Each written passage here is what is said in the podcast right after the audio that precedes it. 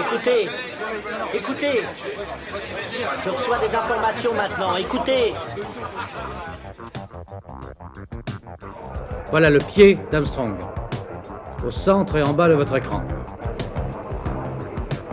Et il marche maintenant. Il y aura peut-être des étapes pour aller vers Mars. Euh, il faudra peut-être d'abord apprendre en allant sur un astéroïde. Corben, mon ange, qu'est-ce que tu m'as fait là? Euh, Houston, on a un problème. Tu veux dire qu'on est dans un programme informatique Est-ce vraiment si invraisemblable And you'll see why 1984 won't be like 1984. Bonjour à toutes et à tous, vous écoutez C'est plus que de la SF, le podcast hebdomadaire sur la science-fiction animé par l'œil de chéri et produit par ActuSF. Cette semaine, nous allons parler de Carbone et Silicium, une des meilleures bandes dessinées de l'année publiée aux éditions Ankama dans le label 619. Mathieu Bablet nous raconte le destin de deux androïdes, l'un s'appelle Carbone, l'autre s'appelle Silicium. À travers leur pérégrination politique, temporelle et amicale, on navigue dans un récit qui verra l'humanité se détruire et se reconstruire. Cet ambitieux roman graphique de 268 pages est clairement l'un des titres à lire de cette rentrée 2020. Cela tombe bien, son créateur est avec nous, Mathieu Bablet. Bonjour. Hello. Vous êtes auteur et dessinateur de bande dessinée, vous venez de sortir Carbone et Silicium chez Ankama, on vous connaît aussi pour d'autres albums comme Adrasté et aussi Shangri-La. Avec vous, on voyage à travers les bulles et les planches dans des univers oniriques. Vous aimez aussi questionner le genre, ce que vous faites évidemment avec cet album sur la science-fiction. Euh, pour commencer, bah justement, c'est quoi votre rapport à la SF c'est un rapport euh, assez viscéral dans le sens où je pense que c'est le genre que je préfère, c'est celui qui, euh, qui, m'a le plus porté étant jeune euh, bah, au travers de la bande dessinée, de la littérature, du cinéma, etc. Et, particulièrement ces dernières années avec euh, cette espèce de conscience euh, politique, je pense que tout à chacun a, mais qui, voilà, qui, est quelque chose d'important pour moi en tant que citoyen. J'avais envie du coup de, de mettre toutes ces, toutes ces, tous ces questionnements-là euh, dans des œuvres, euh, de, dans des bandes dessinées. Et en fait, le genre de la SF, c'est le genre roi pour pouvoir s'exprimer là-dessus, pour pouvoir, pour pouvoir s'exprimer euh, dans des dizaines ou centaines d'années dans le futur sur des, des problématiques qui nous touchent actuellement. Est-ce que vous lisez actuellement de la science-fiction? Et c'est quoi vos romans préférés de, de science-fiction s'il fallait faire une short list de vraiment de romans qui vous ont influencé ou qui vous accompagnent? Euh, alors, bah, je, je vais mettre euh, 2001 d'Arthur C. Clarke en premier parce que je, ça a été euh, à la bibliothèque euh, du collège, euh, voilà, le, la, la grande révélation. Et même avec 2010, euh, finalement, sa suite, qui était vachement plus métaphysique, métaphysique, qui partait dans des trucs assez fous. Chitré Barjavel aussi. Enfin, voilà, ça c'est vraiment des, des, des, des, romans de jeunesse, quoi, etc. etc. Et puis est venu Asimov euh, assez rapidement. Enfin, c'est vrai que iRobot, dans sa structure, finalement, euh, et c'est bon dans le temps, a, beaucoup inspiré l'écriture de, de Carbone et Silicium. Et puis voilà, enfin jusqu'à aujourd'hui, là, le livre que je suis en train de lire euh, en ce moment, c'est Rosewater de Ty Thompson, et euh, c'est du cyberpunk euh, qui se passe en Afrique, et bah, c'est mortel. C'est excellent, Teddy Thompson, euh, collection Nouveau Millénaire qui a sorti une, une trilogie, la trilogie euh, Rosewaters. Alors, on va revenir sur la création euh, de Carbone et Silicium. Euh, Racontez-nous les, les coulisses, comment ça s'est fait et combien de temps ça vous a pris? Euh, Voilà, comment c'était quoi le, le cheminement intérieur pour, euh, pour réaliser euh, ce, ce projet? Euh, bah alors en fait, déjà le cheminement intérieur, il a commencé à la fin de Shangri-La, c'est-à-dire que les derniers mois de production de, de Shangri-La et de mes BD en général, c'est des mois où je termine la couleur.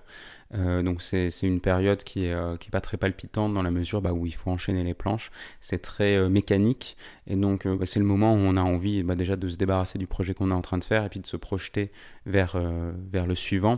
À l'origine, donc Carbone et Silicium, ça devait être un projet court, ça devait être un projet moins ambitieux que Shangri-La, qui m'avait vraiment rincé en termes d'énergie. Et, euh, et là, ça me permet. Voilà, j'avais cette idée de, ces deux robots qui allaient euh, se balader dans des décors, vraiment avoir quelque chose d'assez contemplatif, finalement retrouver un peu ce que j'avais fait sur Adrasté, qui m'avait beaucoup plu, et, je pensais que je pouvais aller encore au-delà justement dans cet, aspect contemplatif, tout en racontant une histoire avec, avec de la narration environnementale, en quelque sorte. Et puis, et puis voilà, je suis tombé sur, euh, sur des écrits, des articles, des vidéos sur la théorie de l'effondrement, enfin, qui s'appelait pas encore collapsologie à l'époque. Et, euh, et, puis j'ai vu que, le sujet était un peu plus grand et que si, si je voulais traiter des prochaines décennies, parce que Shangri-La, ça se passe dans des centaines d'années, enfin voilà, on peut, on peut inventer des choses, on peut diverger de la réalité. Là, le but, c'était quand même de coller à nos problématiques actuelles et puis d'être crédible, que ce soit d'ailleurs sur l'effondrement, mais aussi sur euh, tout ce qui est euh, transhumanisme, intelligence artificielle. Euh, bah, j'ai vu que le projet grossissait, grossissait, grossissait, jusqu'à devenir, bah, voilà, euh, quand j'ai commencé à, le, à, faire un découpage, un storyboard, bah, un projet de 250 pages. Euh, donc voilà, donc c'est vraiment, au début, c'est commencé, ça a vraiment été juste deux robots qui se baladent dans, des décors un peu en décrépitude, décrép, décrépitude, bon, on s'est compris, et, et, qui, et qui ensuite est devenu plus gros la problématique. En fait, ce qui est marrant à l'écriture, mais je pense que c'est pareil pour beaucoup d'auteurs, c'est que finalement le, message profond euh, qu'on veut insuffler à une histoire, il se révèle après, après les premières envies qui sont peut-être graphiques, qui sont peut-être euh, d'une séquence en particulier, enfin voilà, etc. Et donc moi, vraiment, tout ce questionnement sur, sur le rapport entre désir et, et, intellect, entre pulsion et raison, il est venu après. Tout ce rapport au corps qui se transforme et qui était pour moi, un questionnement tout indiqué à avoir avec des robots qui traversent le temps. Voilà, ça, ça est venu, ça est venu agrémenter mon envie initiale et ça en est devenu à la fin le squelette. Vous avez décidé de raconter l'existence de deux androïdes euh, qui vont avoir euh, plusieurs vies et qui vont chercher à se réunir sur fond de récits initiatiques. Au fond, est-ce que Carbone et Silicium, c'est pas une grande histoire d'amour? Oui, oui, oui. Alors, euh, c'est compliqué parce que est-ce que c'est de l'amour? Est-ce que c'est est -ce que c'est un amour platonique? Est-ce que c'est un, amour fraternel? Probablement que ça va au-delà de l'amour à un moment parce que ça dure euh, sur, enfin, c'est sur une durée tellement longue avec euh, avec des retrouvailles, des séparations, etc. Mais vraiment, il y avait cette histoire de duo qui est qui est qui est tellement qui a tellement une amitié fusionnaire que fusionnel pardon que, que voilà ça, en devient oui de l'amour parce que bah, finalement euh, qu'est-ce qu'on questionne dans, ce bouquin c'est le lien aussi enfin et, c'est ce, lien très très fort entre eux qui, symbolise qui symbolise un peu le lien que, qui, qui tente d'être retrouvé à la fin de l'album en tout cas entre entre les humains ou entre les robots Silicium veut vivre libre et visiter la planète, alors que Carbone veut s'engager dans la société. Euh, n'est-ce pas cette fameuse dichotomie que nous vivons finalement euh, tous? On souhaite profiter des merveilles de ce monde, mais nous sommes rattrapés par la société. Soit on s'engage, soit on s'échappe. Oui, oui, clairement. Bah, de toute façon, ça, ça a nourri. Euh, enfin, c'est cette interrogation-là que, que, je poursuis encore aujourd'hui, a nourri l'écriture du livre dans la mesure où, effectivement, et particulièrement nous, en tant qu'occidentaux, où on jouit d'un cadre euh, un cadre de vie assez confortable, enfin, et moi en particulier parce que bah, je, enfin, dans, dans, dans, une classe moyenne qui n'a pas trop à se plaindre, mais euh, et pour autant euh, on, on, est un peu euh, urgemment pressé de de prendre position, euh, de, activement essayer de, de, faire changer la société par nos actions ou par notre militantisme, et on se retrouve effectivement ballotté entre, entre deux sentiments, quoi, entre ce, cette nécessité de faire quelque chose et, pour autant bah déjà euh, cette incapacité à, à, y arriver, parce qu'à l'échelle individuelle, c'est très dur de, ou de se positionner ou de dire que nos, propres, nos actions, nos petites actions vont avoir le moindre changement. Et, euh, et puis cette tentation, effectivement, de jouir encore un peu de, de ce confort qui a amené probablement à disparaître dans Carbone et Silicium, on voyage aussi à travers les pays et surtout à travers le, temps. Euh, comment avez-vous anticipé le destin de l'humanité sur environ 300 ans?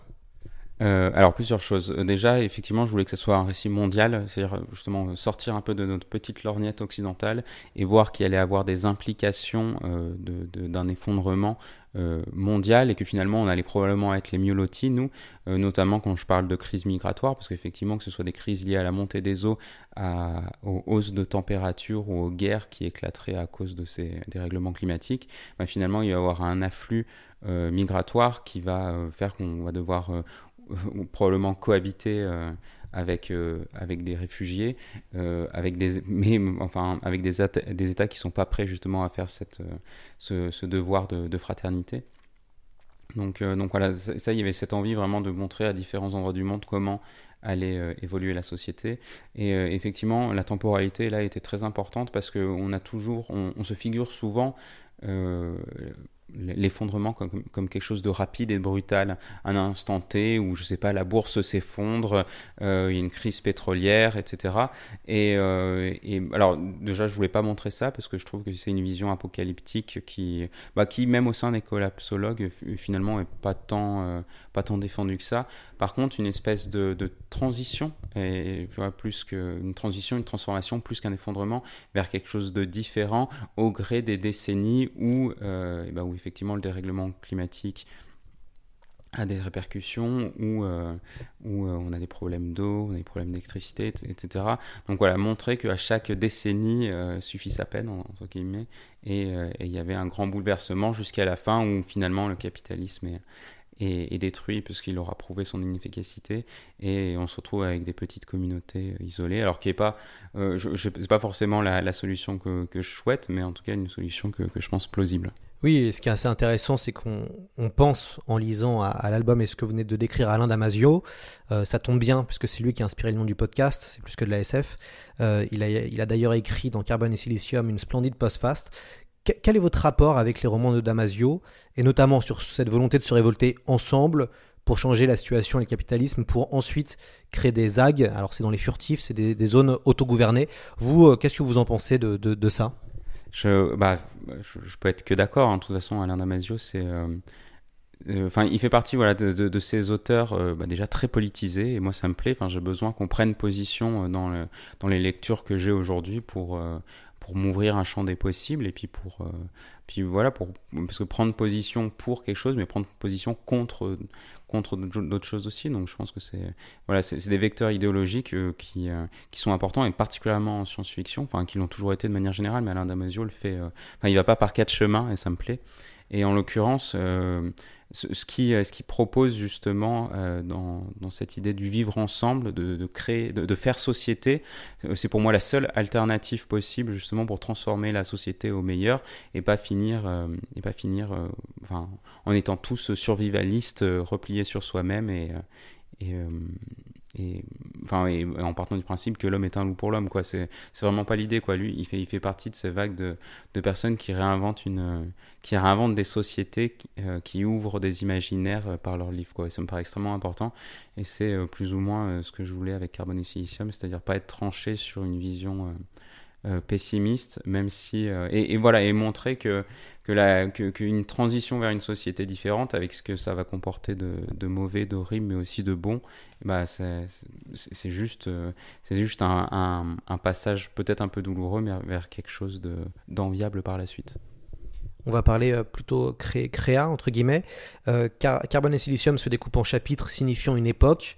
Comment travaillez-vous ces séquences? Combien de temps ça prend pour vous de, de, faire une planche, par exemple Comment euh, vous, vous planifiez ça même Vous storyboardez ça? Je storyboard tout du début à la fin. Ça, me paraît extrêmement important et particulièrement quand on est sur des, volumes de pagination aussi grosses parce que il faut pas se perdre. Enfin, il faut pas, il faut absolument, il faut que tout soit bien tenu, euh, notamment quand on est sur un rythme assez contemplatif. Finalement, il y a assez peu de scènes d'action dans Carbone et Silicium.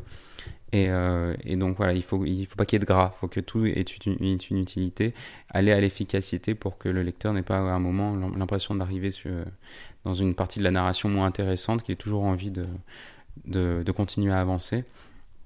moi, j'ai bossé euh, mes chapitres, euh, alors dans le désordre, parce que, parce que finalement, une fois que j'avais fait du coup mon storyboard, bah, je suis allé à ce que, plutôt à ce que je préférais dessiner en gardant les difficultés pour la fin. Euh, notamment, j'ai gardé aussi certains chapitres à la fin euh, où j'étais pas sûr de ce que j'allais raconter. C'est-à-dire que même si l'écriture euh, bah, a commencé en 2016 et puis s'est poursuivie en 2017, il y a des choses qui ont changé encore en 2020, des bouts de scénario que j'ai réécrits parce que c'était plus tout à fait d'actualité, notamment pour tout ce qui est au niveau de la, connexion des implants, etc. Euh, bon, alors là, c'est post-sortie euh, du livre, mais qu'on a vu, on a vu ce qu'a ce qu'a fait Elon Musk euh, avec cette pauvre truie. Et, et donc voilà, donc essayer de recoller toujours à l'actualité, parce que c'est un peu le problème quand on fait de l'anticipation, et particulièrement aujourd'hui où la, où la technologie et la science a tendance à dépasser l'anticipation et, notre travail d'écriture en tant qu'auteur. Donc j'ai un peu fait ça dans le désordre. Euh, ça a un peu bougé à l'intérieur, c'est-à-dire que par exemple tout le passage avec les différents chapitres qui montrent le voyage de carbone et silicium, j'ai rajouté des chapitres parce que justement à un moment je me suis dit qu'on ne sentait pas assez le temps qui passe et de toute façon moi c'était un peu mon leitmotiv initial, c'était euh, avoir l'impression que le lecteur ait, euh, vécu euh, au travers des deux personnages une vie de 300 ans. Donc il fallait qu'il y ait une forte imagination, il fallait que le temps passe lentement, etc. Donc, donc voilà, ça a un peu bougé. Et, et, voilà, après je me suis pas restreint, c'est-à-dire que je voulais que les chapitres soient de taille variable, justement parce que c'était ma problématique narrative. C'est-à-dire je voulais absolument pas que ça soit un récit continu, ça me paraissait trop, linéaire, et avoir des ruptures franches avec des chapitres qui font 5 euh, pages, des chapitres qui font 20 pages, avec des chapitres qui, s'arrêtent brutalement, on tourne la page et hop, on est dans un nouveau corps, dans une nouvelle époque. Ça me je, pense que ça permettait au lecteur voilà, de, raviver un peu son intérêt de, page en page. Pensez-vous qu'il faut des cases fortes pour marquer l'imaginaire du lecteur? Euh, je, pense justement à différents robots, euh, dans, dans, Carbone et Silicium on voit les hommes maltraitaient les robots et on voit les robots pleurer. Et ça fait partie, à chaque fois qu'on voit un robot pleurer, ça fait partie un peu des cases fortes, moi je trouve, du, euh, de l'album. Est-ce que vous pensez voilà, qu'il faut des, moments forts comme ça qui, pour euh, capter euh, l'émotion et aussi voilà l'intérêt ou le questionnement du, du lecteur? Euh, oui, oui, parfaitement. Euh, d'autant plus que c'est euh, là, c'était le, c'est un peu ce que j'avais fait avec Shangri-La et, et, ce que je veux faire là, c'est-à-dire que ça m'intéressait pas de faire un, un livre d'action, de, de, raconter une histoire d'action avec avec des armes, etc. Il y a un côté très militarisé souvent aux histoires de robots.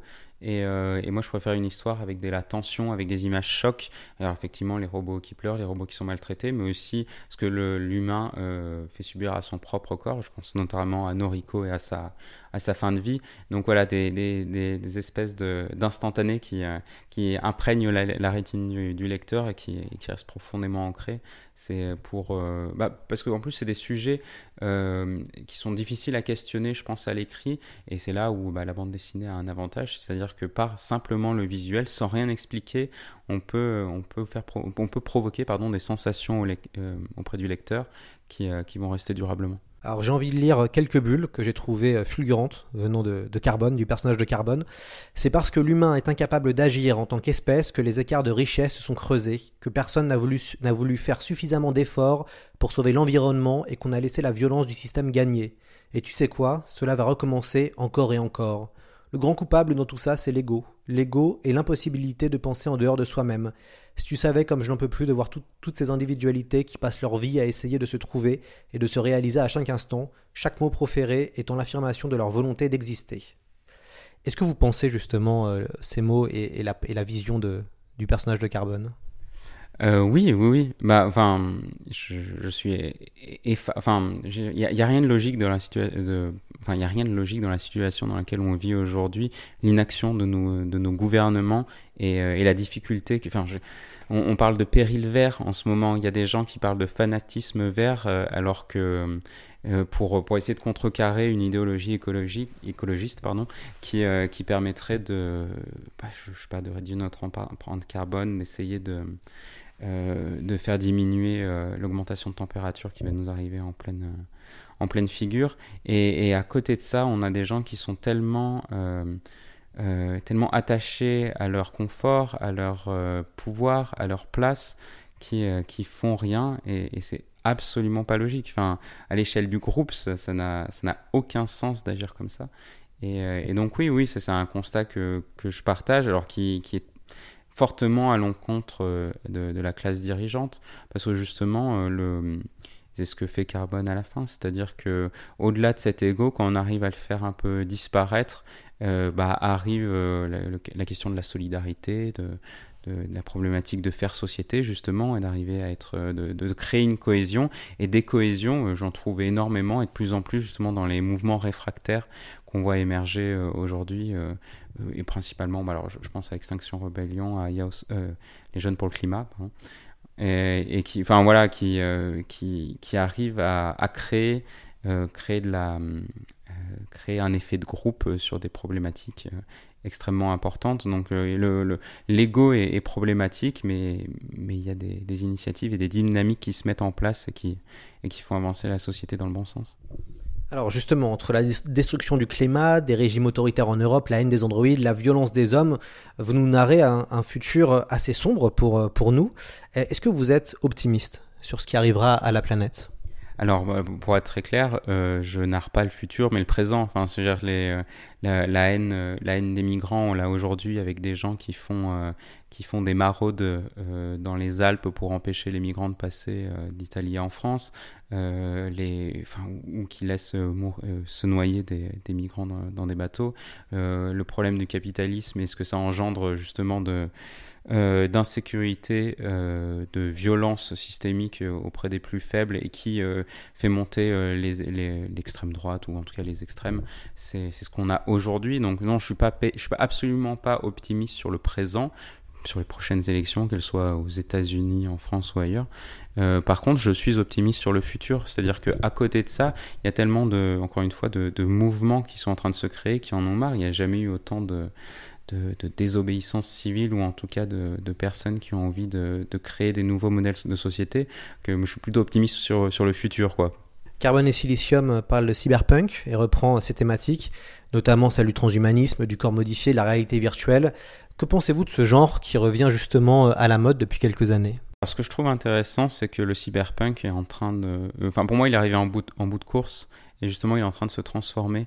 Euh, c'est-à-dire qu'aujourd'hui, on parle beaucoup de hope punk ou, ou solar punk, des, des, mouvements qui sont issus du cyberpunk qui étaient euh, justement, euh, je, pense, enfin très, très technophiles.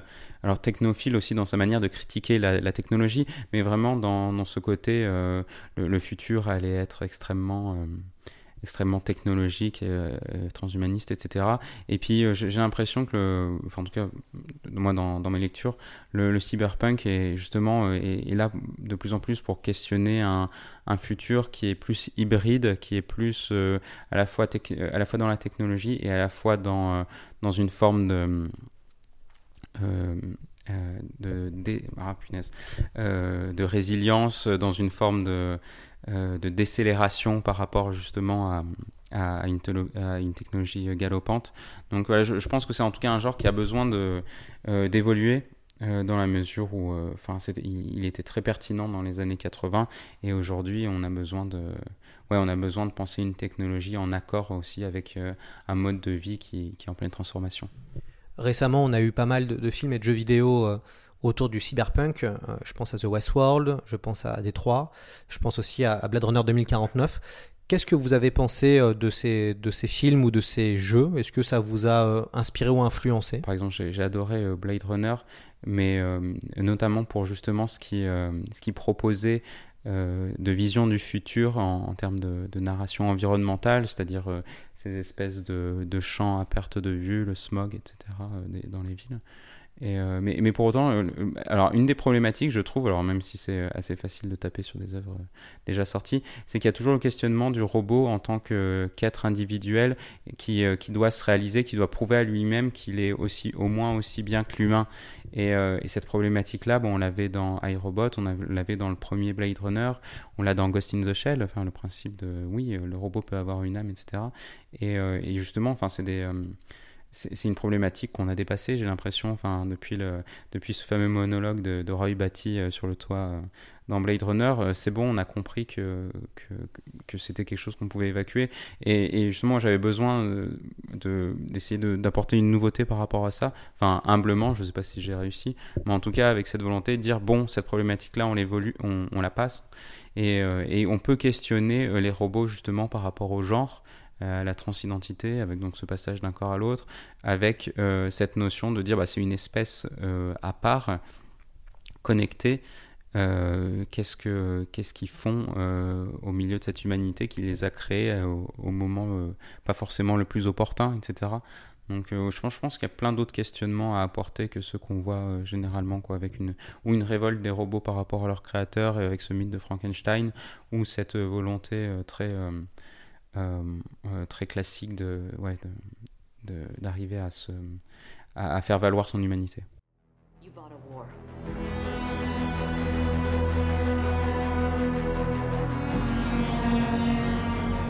You're a cop. I had your job once. I was good at it. Hybridation, lutte, est-ce qu'on peut dire que Carbone et Silicium est une œuvre contemplative et engagée? Oui, oui, oui. j'essaye en tout cas. Alors contemplative, je, pense euh, assez facilement parce qu'il y a énormément de, moments silencieux où, euh, où, finalement le but c'est aussi de montrer euh, la nature et, ce monde qui, est à la fois abîmé et à la fois toujours beau et qui le sera toujours. Et oui, engagé parce qu'il y a un message politique, parce qu'il est orienté politiquement et que, et que oui, que je l'assume pleinement. C'est euh, alors c'est quoi pour vous une bonne BD de science-fiction?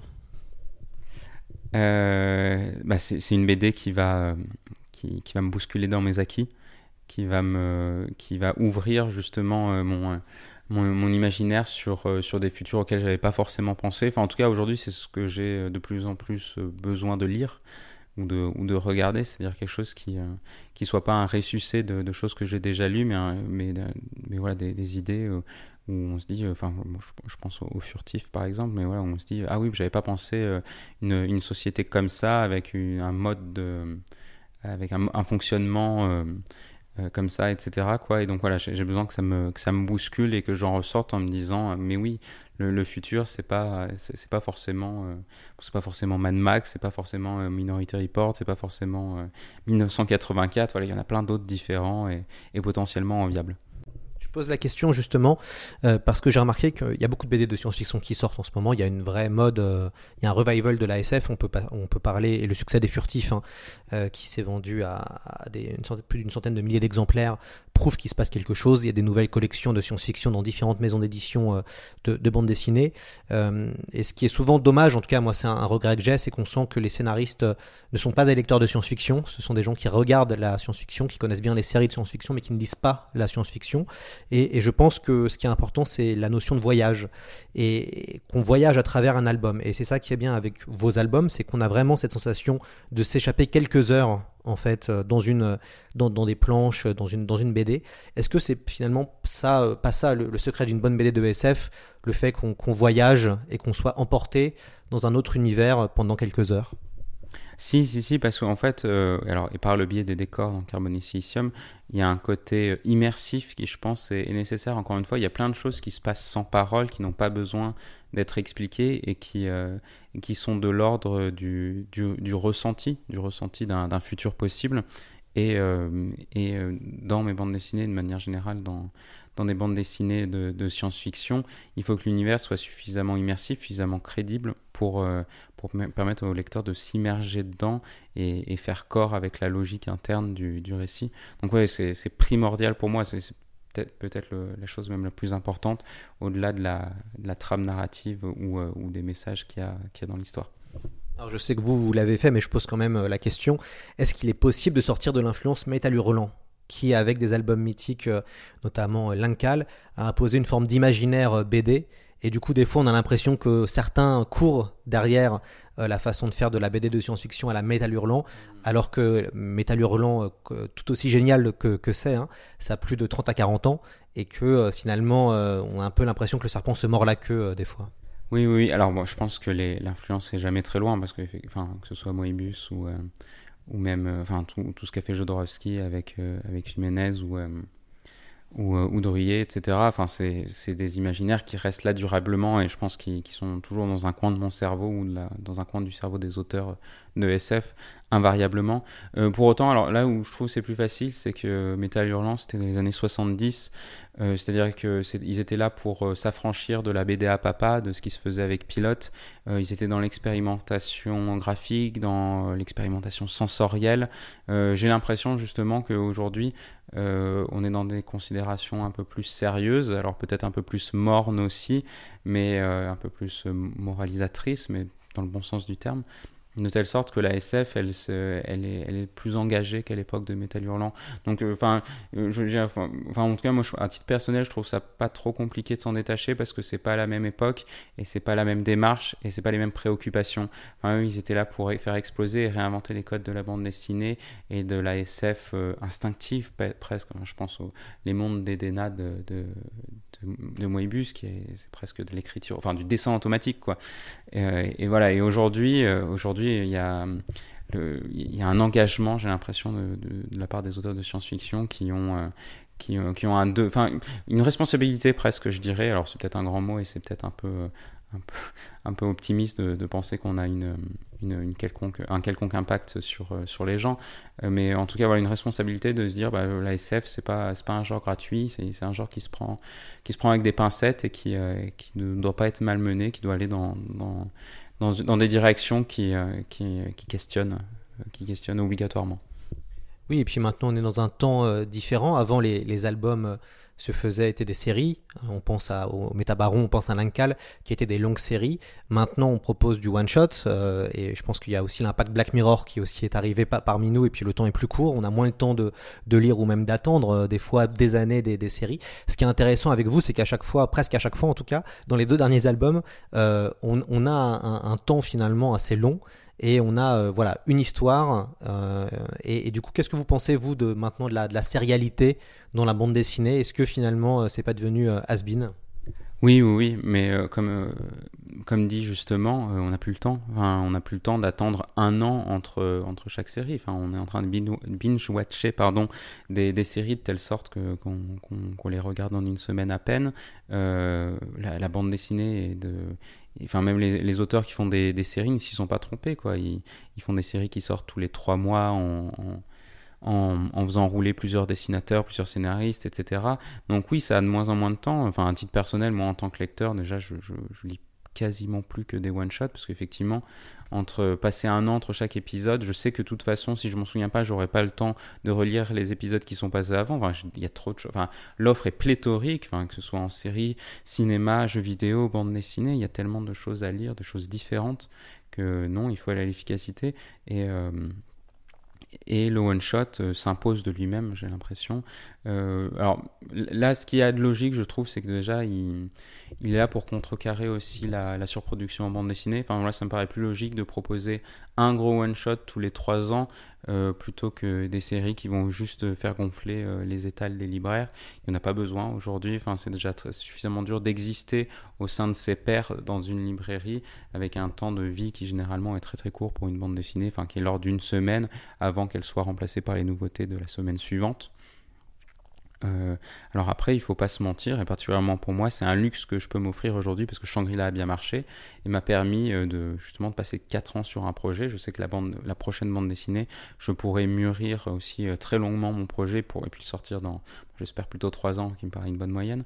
Mais et voilà, ça c'est un luxe que tout le monde ne peut pas se, se permettre parce qu'il faut, il faut savoir qu'avec les, les one-shots, le prix à la planche a chuté et qu'aujourd'hui, bah, c'est pas ça qui permet de de, vivre pendant, pendant plusieurs années. Quoi. Donc il y, a cette contrainte-là euh, qui, euh, qui, voilà, qui, qui impacte forcément la production. Mais voilà, culturellement parlant, le, one-shot est, le plus logique. Et, euh, et puis permet voilà, d'événementialiser une sortie aussi, c'est important. Encore une fois, il faut donner de l'importance à l'objet, il faut donner, enfin, on peut pas rivaliser euh, aujourd'hui sur euh, justement sur la, temporalité d'une série où on peut tout regarder en une fois. Nous, c'est un album euh, qui, qui met déjà suffisamment long à produire. En face de nous, il y a le webtoon qui prend de plus en plus de place avec justement cette, cette narration à la semaine inspirée, inspirée des mangas sur lesquels on ne peut pas lutter. Et donc, je pense, le plus raisonnable, c'est d'être à contre-courant de ça, de proposer de très gros objets avec une fabrication euh, luxueuse, de telle sorte que le livre, on est content de, l'avoir dans ses mains, de l'avoir dans sa bibliothèque. Et euh, ouais, ça me paraît le plus judicieux aujourd'hui pour vivre au milieu de toutes ces sorties annuelles. Je, vous rejoins vraiment tout à fait. Euh, déjà, bah, vous avez événementialisé hein, Carbone et Silicium. On, on voyait des images depuis quelques mois déjà et, la sauce montait. Et puis, bah, le succès est évidemment au rendez-vous puisque beaucoup de médias vous interviewent, puisque les, les mêmes au niveau des ventes, j'ai vu que c'était numéro un des, des, ventes pour la première semaine, donc ce qui est exceptionnel. Et, et en effet, comme vous le dites très bien, nous, on a, on a pu le voir à un, un, un, niveau différent avec Dune, avec le magazine Book sur Dune, où en effet, euh, événementialiser euh, une sortie d'un bel objet, d'un beau livre, euh, faire durer euh, la, communication sur 6 à 7 mois, avoir des guest stars, on se rend compte que maintenant, bah, c'est ce qu'il faut pour euh, arriver à, exister, parce que dans un monde, finalement, et, et, je reprends ce que me disait euh, Daniel Morin de France Inter, puisque c'est lui qui m'a formé quand j'étais un jeune étudiant à Radio France. Euh, lui, ce qu'il m'a toujours dit, c'est que dans un monde d'eau tiède, il faut faire de l'eau chaude. Et, la complexité maintenant, c'est que dans un monde où il y a une offre pléthorique en contenu, en bande dessinée, en série TV, il faut arriver à exister. Et, c'est vrai que c'est tout le, le challenge, euh, je pense, de jeunes auteurs, surtout sur du one-shot. Et comme vous l'avez dit très bien, qu'on s'intéresse réellement au coût d'une bande dessinée et ce que gagne un auteur ou un dessinateur, c'est assez catastrophique euh, vu le coût de la planche. Oui, oui, au- aujourd'hui c'est devenu, euh, c'est devenu n'importe quoi. C'est, alors c'est toujours compliqué parce que parce que quand on questionne justement les jeunes auteurs, ils, sont aussi très contents d'avoir euh, une liberté de pagination qui est infinie. C'est-à-dire qu'aujourd'hui les édi- éditeurs disent que tu me fasses 150 planches ou, ou 300 planches, euh, tu fais comme tu veux, tu seras payé pareil. Alors ça, ça a ça d'extrêmement négatif qu'effectivement, bah, souvent c'est pas assez pour euh, pour en vivre confortablement. Mais pour autant, euh, ça a aussi libéré, bah, la, pagination et puis libéré des, des méthodes de narration qui, qui sont un peu hybrides, qui s'inspirent un peu du manga, etc., dans, justement toute une narration un peu plus lente. Donc, euh, donc ouais, il, il- alors, il y a forcément un peu de positif euh, là-dedans aussi, mais, mais en, termes de contraintes économiques, de toute façon, on enfin, s'en sort pas, mais c'est un on général. Aujourd'hui, entre, entre justement la, surproduction, le numérique, le prix à la planche, c'est très très compliqué pour, euh, pour la majorité des, autrices et des auteurs. Et, euh, aujourd'hui, on ne sait pas où on va euh, avec ça. C'est-à-dire qu'effectivement, euh, on peut imaginer des stratégies comme avec Carbone et Silicium, effectivement, en se disant, bon, essayer d'aller à contre-courant, proposer un bel objet et un seul, et, puis en reproposer un autre dans trois ans. Mais c'est, oui, c'est, de l'intuition qu'on fait avec un, doigt, un, doigt mouillé, quoi. C'est-à-dire aucune, aucune garantie que de, savoir si ça va marcher ou pas, aucune, aucune connaissance, aucun recul sur le fait que ça puisse être appliqué, à toute l'industrie. euh, Enfin, tous les, enfin, tous les auteurs et les éditeurs euh, ne savent pas dans quelle direction il faut, il, faut aller. Donc, il faut juste espérer qu'il y aura toujours un amour de la lecture euh, par les gens. Et j'ai l'impression que justement, en, période post-Covid, ça s'est vérifié avec des libraires qui se sont retrouvés assaillis par, euh, par la demande, par les achats, etc. Et, je trouve ça beau, enfin, euh, justement, peut-être, alors c'est pas vérifié, c'est pas sourcé, c'est un peu, un peu de l'intuition, mais de me dire que les gens, à un moment, ont eu envie de, pendant ce confinement, bah, peut-être en ont eu marre de, justement, d'être, d'ingurgiter du contenu numérique et sont remis un peu à la lecture. J'aime, j'aime à penser que c'est un peu ce qui, ce qui s'est passé. Et peut-être que ça va apporter un sursaut positif euh, à la bande dessinée au, au livre en général. Alors j'ai encore quelques petites questions sur euh, la création de carbone et silicium. Euh, déjà, d'un point de vue colorimétrique, le jaune, le marron et le noir sont très présents. Pourquoi avoir choisi euh, ces, ces couleurs? Euh, alors, ils sont très présents, particulièrement dans le, dans le réseau, donc dans, dans le réseau Internet. Alors, bon, après, c'est des, des références comme ça qui me sont sautées aux yeux. Je voulais, je voulais que ça, alors, pour, euh, pour aller dans, justement dans la question du réseau Internet, avoir des couleurs qui sortent euh, des couleurs qu'on a habituellement, euh, qu'on ait vraiment cette... Enfin, des couleurs qu'on a habituellement et dans mes BD et dans, dans, dans les couleurs qu'on voit en général, vraiment des couleurs qui sont un peu éthérées, qui soient hors de notre, de notre monde. Alors, très fortement influencées par, par Klimt, on va pas se mentir.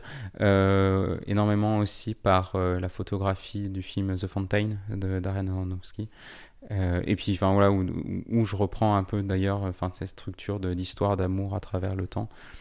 Euh, donc voilà, ça, a été un peu mes, pierres angul- angulaires pour, chercher, euh, pour chercher justement, enfin, faut vraiment se mettre dans la tête qu'à cette étape-là de, la création du monde dessiné, on est directeur de photographie, c'est-à-dire on essaie d'ingurgiter euh, d'autres, d'autres images, des photographies, des illustrations, etc., pour se dire bon bah dans quelle dir- direction picturale, dans quelle direction colorimétrique je vais m'inscrire. Et, euh, et voilà, moi c'était vraiment la, couleur que je voulais euh, imprimer dans, dans ce récit et qu'on retrouve effectivement euh, dans le réseau et puis un peu en fait c'est la carte d'identité. De la même manière que pour Shangri-La la carte d'identité c'était euh, le bleu du ciel euh, dans l'espace. Voilà quelque chose de très saturé de très vif. Bah voilà là, je, voulais partir sur quelque chose de enfin oui Adrasté c'était le vert bah, de la nature effectivement. Et la belle mort euh, des couleurs assez ternes finalement qui, sont assez classiques dans le post-apo. Donc voilà je voulais partir sur quelque chose de différent un peu doré. Puis ça me faisait ça me faisait penser aussi invariablement aux circuits imprimés qui sont dont les composants sont, euh, sont soudés au fil d'or. Voilà, il y, a, différents trucs qui se sont agglomérés pour, euh, pour avoir une identité graphique que je voulais la plus originale possible. Pareil, on pense cyberpunk, on pense invariablement à Blade Runner, à des cités avec du néon vert, du néon bleu, de la pluie, etc. Voilà, je voulais partir sur, sur autre chose, sur, sur quelque chose de résolument différent. Comment vous avez euh, travaillé sur la partie conceptuelle de, l'univers? Vous avez préparé ça en amont? Comment vous avez designé carbone et silicium? Comment ça s'est fait cette étape-là? Et, ce, et ce physique hein, Parce qu'ils ont quand même un physique très reconnaissable les deux. Euh, comment vous avez euh, voilà, travaillé l'univers graphique et comment ça s'est mis en place? Alors la difficulté, bah, justement pour revenir à la, réponse précédente, c'était d'avoir un univers suffisamment assez singulier, mais pour autant qui euh, bah, pas trop de notre réalité.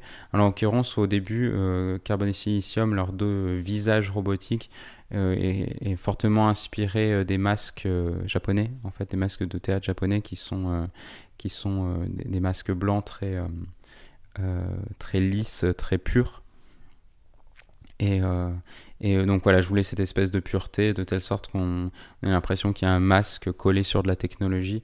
Euh, par la suite, euh, c'est beaucoup de références à la pop culture qui, ont, qui ont permis de créer Carbon Silicium, à savoir Carbon qui est fortement inspiré du robot dans le Metropolis de Rintaro d'après l'œuvre de Tezuka.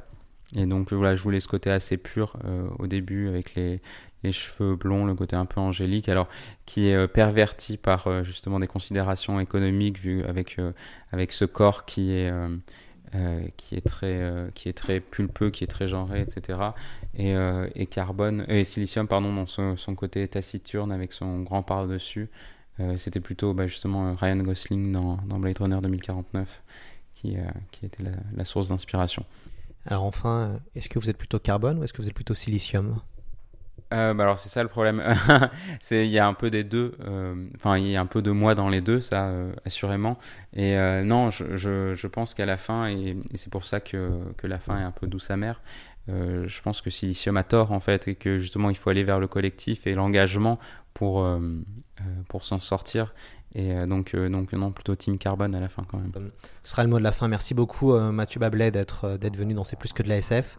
et évidemment, je recommande, et vous aurez les liens en dessous du, du, du, podcast, je recommande la lecture de Carbone et Silicium, qui est une des meilleures BD de l'année 2020.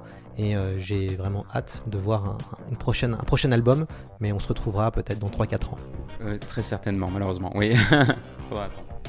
Encore merci Mathieu, et puis à très vite. Au revoir. Bye.